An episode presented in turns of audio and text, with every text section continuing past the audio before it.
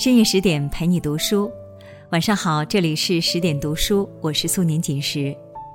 今天我要和大家讲述的是一个传奇女子的故事，她叫董竹君，作者是火凤凰，一起来听。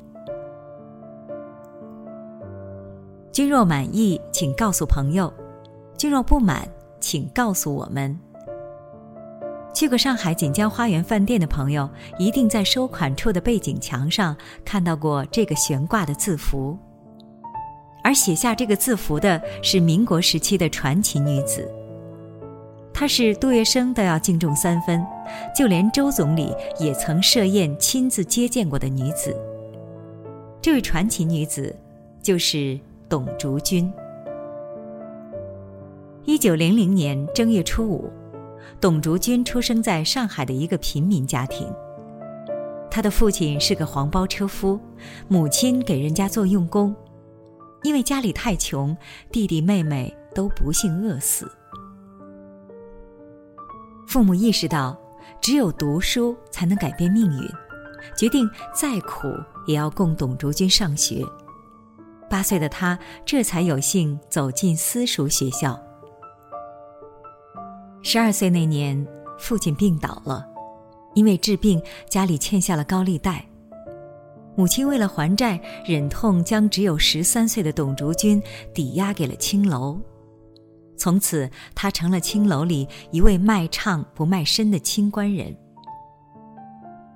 那天，青楼里来了一位年轻人，他高大挺拔，气宇轩昂，一双眼睛炯炯有神。别人来青楼都是花钱找姑娘，不是左拥右抱，就是打情骂俏。他只是一个人叫了一壶茶，静静的品着。这个与众不同的青年才俊，就是名震一时的四川督军夏之时。他是为了避人耳目，隐于青楼，便于和革命党人联络。夏之时百无聊赖的喝着茶。不时的有打扮的花枝招展的姑娘，扭着柔弱无骨的腰肢，在他身边扭来摇去，都被他怒目相对后知难而退。突然，他感觉眼前一亮，只见台上坐着一位妙龄女子，她既不闭眼努起的强颜欢笑，也不搔首弄姿的卖弄风骚，只是端庄优雅的坐在台上。微起朱唇轻唱，仿若仙音飘过天际。台上清唱的董竹君也看见了这个不一样的男人，他的心没来由的砰砰直跳。对上他投过来的热辣眼神，他的小脸儿瞬间羞红了。就这样，两个人一见倾心，感情迅速升温。当夏之时提出要为他赎身时，却被董竹君一口拒绝了。他说：“我又不是一件东西，不能让你用钱来买，免得日后吵起架来，你说我是你买回来的。至于赎身的事，我自己想办法，你一个铜板都不要花。你要是花了，我就不和你结婚。”第二天晚上，他灌醉看守的人，不顾性命的跳窗逃跑，投进了心上人的怀抱。尽管爱得死去活来，可是董竹君并没有被爱情冲昏头脑。当他得知夏之时有个生病在床的夫人后，坚持要和他约法三章：一，不做小老婆；二，到了日本要送他求学；三。将来从日本读书回来，组织一个好的家庭。夏之时管国家大事，他管家务。不久之后，夏之时的妻子因病去世，董竹君这才和夏之时举行了婚礼。就这样，十五岁的他由一名青楼女子逆袭成了身份显赫的督军夫人。婚后。由于时局动荡，他们只得远赴日本。在日本的几年是他一生中最美好的时光。夏之时请了家庭教师教他学习功课和日文。他们的爱情也有了更好的延续，四个女儿和一个儿子相继出生。他白天学习、带娃、操持家务，晚上熬夜读书，生活既忙碌又充实。明明可以靠颜值吃饭，但是他却偏偏选择靠自己的努力，因为容颜终有老去的一天，唯有让自己变得强大，才能真的无所畏惧。好景不长。回国后的夏之时被革职，自此性情大变，稍有不如意就对董竹君非打即骂，把他当成了自己官场失意的出气筒。再加上夏之时重男轻女思想严重，不仅不管女儿的生活，还不让女儿读书。那天，夏之时又因为一点小事对董竹君大打出手。这下他算是彻底明白了，一味的忍让和委曲求全是换不回他的真心的。人在任何情况下都不能放弃自己的尊严，要消灭精神奴役，追求平等、自由、勇敢和心灵的纯洁。他放弃了表面光鲜的生活，带着四个女儿去上海独自打拼。这件事在当时引起了不小的轰动，当时的八卦新闻头条标题为“夏之时家中男都督将军街出走女娜拉”。夏之时追到上海，痛哭流涕的哀求董竹君和他一起回家。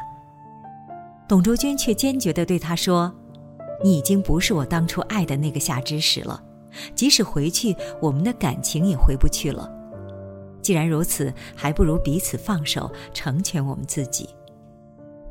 如果让我在荣华富贵和尊严之间做选择，那我告诉你，我绝对不会为了一张长期饭票而出卖自己的灵魂。夏之时见劝说无望，竟然嘲讽他说：“咱们来个君子协议，我和你暂不离婚，以五年为限。”如果你带着女儿五年内在上海滩没有饿死，我就用手掌心煎鱼给你吃。初到上海的时候，一个女人还带着四个孩子，日子过得怎样艰难，可想而知。最困难的时候，她甚至想到过死。可是看看四个未成年的女儿，她只能咬牙坚持。好在天无绝人之路，就在他快要撑不下去的时候，一个名叫李松高的四川商人主动找到董竹君。他把自己去日本买枪的款子无偿资助了两千元给他，要助他创业谋生。这笔钱对董竹君来说太重要了，可是他却犹豫不决。无缘无故的受人这么大的恩惠。让他实在有点过意不去。李松高见他为难，诚恳的对他说：“我没有别的目的，只是在老家听说了你的故事。一个女人有如此的傲骨，弃荣华富贵不要，为了尊严和自由，宁愿净身出户，着实让我佩服。实在不行，你就当是我借给你的，日后你发迹了再还给我。”董卓君这才欣然接受。就这样，董竹君用这笔资金，在三十年代初的上海开了一家以川菜为特色的锦江川菜馆。以前在日本生活的经历，让他拥有了独特的审美眼光。他对锦江川菜馆的装修设计，采用了中日西相结合的风格，情调浓厚。他还在饭店的走廊和过道里，摆放了色彩协调的鲜花盆栽点缀，使菜馆的格局更加高雅脱俗。他非常注重菜品的质量，力争做到色香味俱全。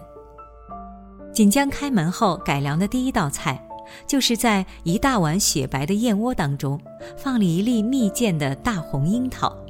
以及在香酥全鸭的盘边周围镶上绿色蔬菜，这样大胆创新、色泽鲜艳的菜品，既满足了人们的味觉享受，同时也满足了视觉盛宴。开张后的锦江菜馆，令社会各界的名流和大佬纷纷光顾，俨然成了上海滩的一块招牌。就连青帮大佬杜月笙对锦江川菜馆的菜都特别上瘾，几乎每天都要光顾。无奈饭店生意太过火爆，每天的食客都排成一条长龙，就连他这样的大人物都要等很久才能就座。那天他等了一个多小时，还没有等到空位，终于忍不住拍桌发火道：“每天生意这么好，人这么拥挤，怎么不扩充店面？去告诉你们老板，有什么困难让他来找我。”后来，锦江饭店在杜月笙的帮助下，顺利的扩大了店面，生意更是红火。一时的失败并不算什么。成功会迟到，但永远不会缺席。人生难免会有陷入低谷的时候，但只要坚持梦想，就会有成功的那一天。锦江川菜馆步入正轨后，他为了鼓励女性追求独立，还开办锦江茶室，专门聘请知书达理的女性当服务员，帮助她们取得经济独立。他想借助自己的觉醒，倡导女性们要自己独立，而独立就是女人首先要能养活自己。女人一定要有自己的工作，才能在家庭和社会中占有一定的话语权。抗战期间，他开办了永业印刷厂，秘密印刷党的刊物和宣传品，所有的经费都由锦江川菜馆资助。他还以锦江川菜馆为掩护，救助了大量的革命志士和共产党员，锦江川菜馆也成了地下党的秘密联络点。董竹君女士深知新中国刚刚成立，国家百废待兴，急需要经济上的支持和帮助，他毅然决定把自己一生辛苦所得的十五万美金全部无偿的交给了国家。同时还捐赠了自己的花园洋房。为了感谢他对革命工作的大力支持，周恩来总理曾在中南海西花厅设家宴招待董竹君。总理对他说：“多年来，你为党和革命做了不少工作，我敬你一杯。你身为督军夫人，抛弃荣华，单枪匹马参加革命，真是难得。”董竹君的一生浮浮沉沉，期间也有遭受陷害、被捕入狱的惨痛经历，但即使在艰苦的牢狱里面，他也仍然保持着独立坚强的性格。他规定自己每天必须刷两遍马桶，在狭小的屋子里来回小跑，只为了不让自己消沉下去。他还在枕边放着一块香皂。每天睡觉之前都要闻一闻，带着一丝香味进入梦乡。在艰苦的牢狱生活面前，他依然能如此保持独立，活出自己的模样。这不仅是他有一副不向苦难屈服的傲骨，更是他向美而生、向上而活的精神信仰。正如他在我的一个世纪里写道。我从不因被曲解而改变初衷，不因冷落而怀疑信念，亦不因年迈而放慢脚步。海明威曾经说过：“生活总是让我们遍体鳞伤，但到后来，那些受伤的地方一定会变成我们最强壮的地方。”女人一定要有尊严的活着，要学会独立。他说：“要有尊严的活下去。如果像禽兽一样被关在笼子里苟延残喘的活着，我宁可选择自由的死去。我们靠谁都不如靠自己，唯有自己才能拯救自己，也唯有自己才能成全自己。”他就像路边的向日葵，无论昨夜经历怎样的风雨。当清晨的第一缕阳光来临时，他还是努力地抬起头，向着太阳，并一路坚强勇敢地追逐着阳光，开出一片灿烂的金黄。他没有辜负生活，而生活，最终也没有辜负他。好啦，董卓君的故事就和大家讲到这里。更多美文，请继续关注十点读书，也欢迎你把我们推荐给你的朋友和家人，一起在阅读里成为更好的自己。我是主播素年锦时，感谢你的收听，再见。